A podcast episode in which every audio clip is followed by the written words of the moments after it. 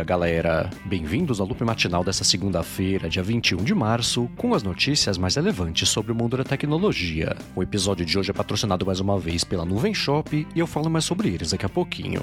Quem fala aqui é o Marcos Mendes e hoje no seu loop matinal do Loop Infinito eu vou começar falando sobre o jogo Apex Legends Mobile que lançou uma lista de espera pra galera poder jogar no Android. Ao que tudo indica, eles vão fazer o lançamento do jogo num esquema bastante gradual, que deve ser aí de país para país. Ainda falaram que mais pra frente só que eles vão liberar a lista de espera também pra galera que quiser jogar no iOS. E enquanto isso, nos bastidores do mercado, o site Politico.com comentou que, de acordo com as fontes que eles têm, o FTC não vai tentar reverter a compra da MGM pela Amazon, o que é especulação mesmo aí do mercado. Se isso realmente acontecer, isso vai ser bem uma espécie de uma derrota pública da Lina Khan, que assumiu o controle do FTC no ano passado e falou que ia acabar com a festa do mundo da tecnologia de comprar o que eles quisessem, mas claro, né, que é só especulação até o FTC falar se ele vai de fato ou não e tentar reverter essa compra.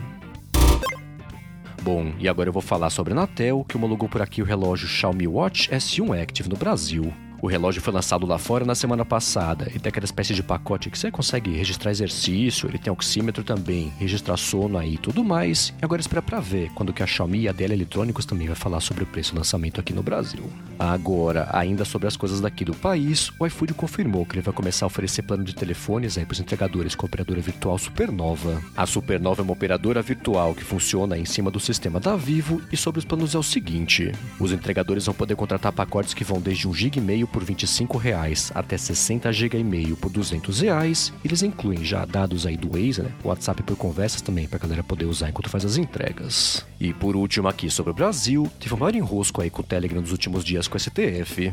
O que aconteceu foi que o Telegram não respondeu alguns e-mails do STF com pedido de informação lá de algumas contas, né? usuários também, os enroscos aí também que tem a ver com o Bolsonaro, e foi por isso que na sexta-feira o STF mandou bloquear aqui o Telegram no Brasil. Eles determinaram uma multa de 100 mil reais por dia para as operadoras que não fizessem isso, e 100 mil reais também para quem tentasse contornar esse bloqueio com o VPN, né? Que é uma coisa que é até meio difícil saber como exatamente que eles iam fazer esse tipo de coisa. E falaram também para Apple e Google tirar os aplicativos do Telegram na Play Store e na App Store. Bom, logo depois do anúncio desse banimento, o CEO do Telegram a público para pedir desculpas aí pelo que tá acontecendo e para falar que foi mal entendido e que causou eles não responderem esses e-mails. Ele falou que o Telegram tinha criado um e-mail específico para conversar com o STF, mas ainda assim o STF mandou e-mail lá para a caixa de entrada geral da empresa e foi por isso que os e-mails acabaram passando batido. Aí, ao longo do fim de semana, o Telegram e o STF conseguiram se acertar e o STF determinou a reversão, na verdade, do bloqueio do Telegram no país. E enquanto isso, no mundo das redes sociais, o Clubhouse começou a mostrar agora no topo da interface com os amigos lá do usuário tão online. Essa é uma tentativa do Clubhouse, até para ver se o pessoal faz umas salas meio no improviso, não marca horário, não faz um tema, nada assim. Vê o amigo online e começa a conversar, o que mostra né, que eles querem começar a expandir a atuação do aplicativo diversificar, na verdade, a atuação do aplicativo. É claro que isso não resolve o problema principal do Clubhouse, que é o fato de quase ninguém mais estar utilizando o aplicativo, mas eles estão se mexendo, né, para ver se consegue achar um jeito aí de seguir em frente. Agora, um clone do Clubhouse também que está ganhando novidades é o Spaces lá no Twitter. A plataforma falou que o Twitter Spaces, a partir de agora, para quem criou o Space, vai deixar a pessoa publicar uns recortes lá de até 30 segundos do que rolou na conversa. Eles podem compartilhar esses recortes em redes sociais para tentar viralizar. O Twitter falou que isso está limitado por enquanto só para quem cria a sala lá para a galera poder conversar e ainda assim só no aplicativo do iOS, mas falaram né, que vão expandir isso para Android, qualquer pessoa também depois poder fazer recorte de gravação lá para poder publicar. E continuando aqui com as redes sociais, o TikTok está expandindo para todo mundo agora o acesso às stories no aplicativo.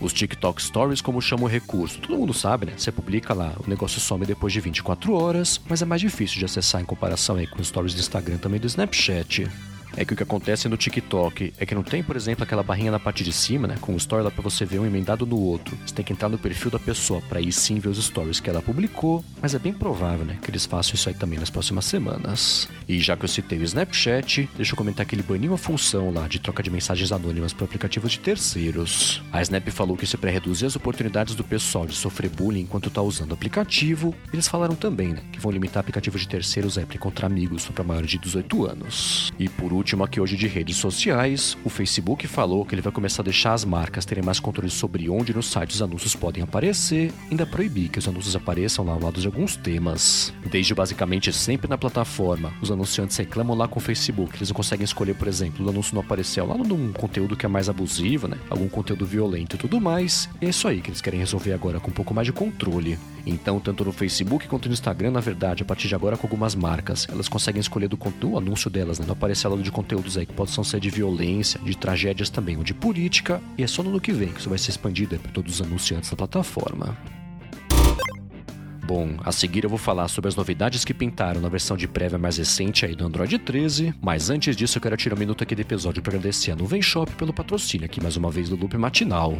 A Nuvem Shop é a maior plataforma de e-commerce da América Latina, ela conta hoje com quase 100 mil clientes ativos que mostram ao mundo do que eles são capazes. Na Nuvem Shop você cria sua loja online do seu jeito, de uma forma bastante simples e profissional, e ela oferece soluções para todo tipo de empreendedoras e empreendedores que querem montar uma loja online. Então, se você costuma vender só pelo Instagram ou só pelo WhatsApp, por exemplo, a Nuvem Shop é a solução perfeita para você criar sua loja online sem complicação e com bastante liberdade também. Você consegue integrar sua loja online com os marketplaces aqui do Brasil, consegue integrar também com o WhatsApp, com o Instagram, com o Facebook, por exemplo. Você consegue integrar também com mais de 150 aplicativos para fazer coisa tipo gerenciamento de estoque, fazer brinde também, né? Oferecer kit de produto, fazer automação de suporte aí, coisa desse tipo. Enfim, para conhecer melhor as soluções da Nuvem Shop e criar sua loja online também por 30 dias de graça, faz o seguinte: acesse o Instagram deles, que é @nuvenshop, ou pega o link especial que eles fizeram aqui para os ouvintes do Loop Matinal na descrição do episódio. Mostre ao mundo do que você é capaz e crie sua loja online no Nuvem Shop. Muitíssimo obrigado Nuvem Shop pelo patrocínio contínuo aqui do Loop Matinal. Bom, na semana passada o Google liberou o Developer Preview 2 do Android 13. Ele chegou com uma função que vai começar a mostrar para a pessoa quando o aplicativo está consumindo bateria bastante, né, em segundo plano. Nesse caso, vai chegar uma notificação para o usuário falando qual aplicativo está consumindo aí muita bateria em segundo plano. E tem novidade também falando aqui notificação. É que no Android 13 agora, finalmente, né, o usuário vai ter que dar permissão para o aplicativo mandar ou não notificações e o app não consegue mandar se ele não quiser. A expectativa agora é que pinte uma versão nova de testes do Android 13 em abril. Ele seja anunciado oficialmente pelo Google na Google I.O. que vai rolar no comecinho de maio. E caso você queira saber mais sobre tudo que pintou já nas prévias aí do Android 13, tem link aqui na descrição. E enquanto isso, na Microsoft, ela avisando o pessoal, né, que tá acabando de vez o Internet Explorer. Ela publicou uma mensagem no site dela falando que a partir de 15 de junho ele vai perder de vez o suporte a algumas versões aí do Windows 10, mas ainda assim, aquele modo IE que tem no Microsoft Edge vai seguir funcionando aí por tempo indeterminado.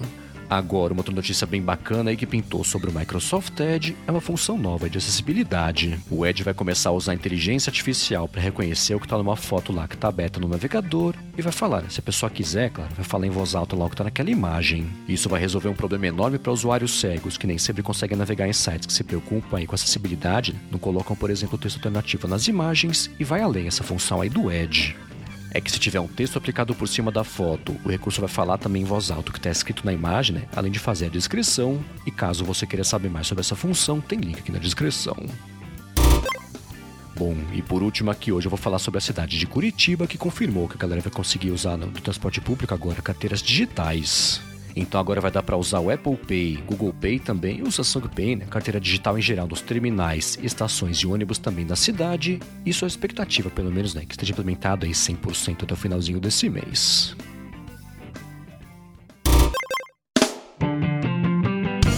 É isso aí, galera. O loop matinal do Loop Infinito vai ficando por aqui. Se você quiser se inscrever no canal do Loop Infinito no YouTube, o link tá aqui na descrição do episódio lá no loopmatinal.com, junto com os links das notícias que eu comentei hoje. Já se você quiser falar comigo no Twitter, procura por MVC Mendes que eu tô sempre por lá. Obrigado pela audiência, obrigado no Vem Shop também pelo patrocínio contínuo aqui do Loop Matinal, e eu volto amanhã de manhã.